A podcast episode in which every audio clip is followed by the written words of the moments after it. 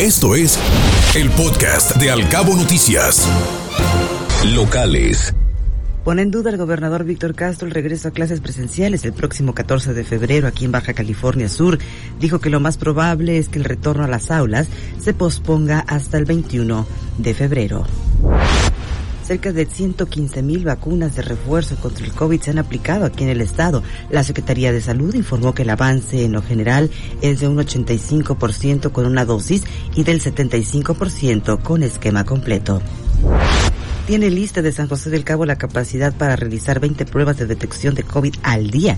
En caso de que los derechohabientes que lo soliciten se incrementen, solicitarían más reactivos, así lo indicó el propio director de la clínica hospital de esa dependencia, Héctor Islas Valenzuela.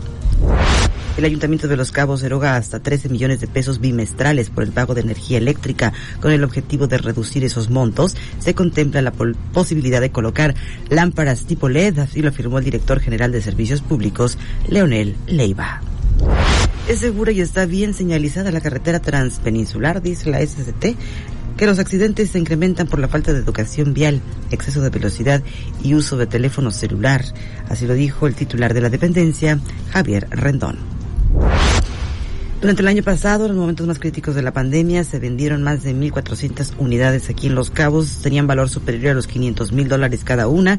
Esto en cuanto a propiedades se refiere. El presidente de la Asociación de Promotores y Desarrolladores Turísticos Inmobiliarios, Alberto Villada Caberino, informó que durante el año pasado, en la pandemia, los desarrolladores vendieron un promedio de 1.400 unidades.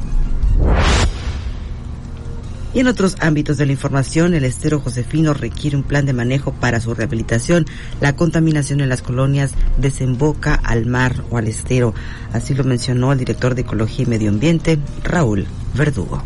Escuche Al Cabo Noticias de 7 a 9 de la mañana con la información más importante de los cabos, México y el mundo por Cabo Mil Radio 96.3. Siempre contigo.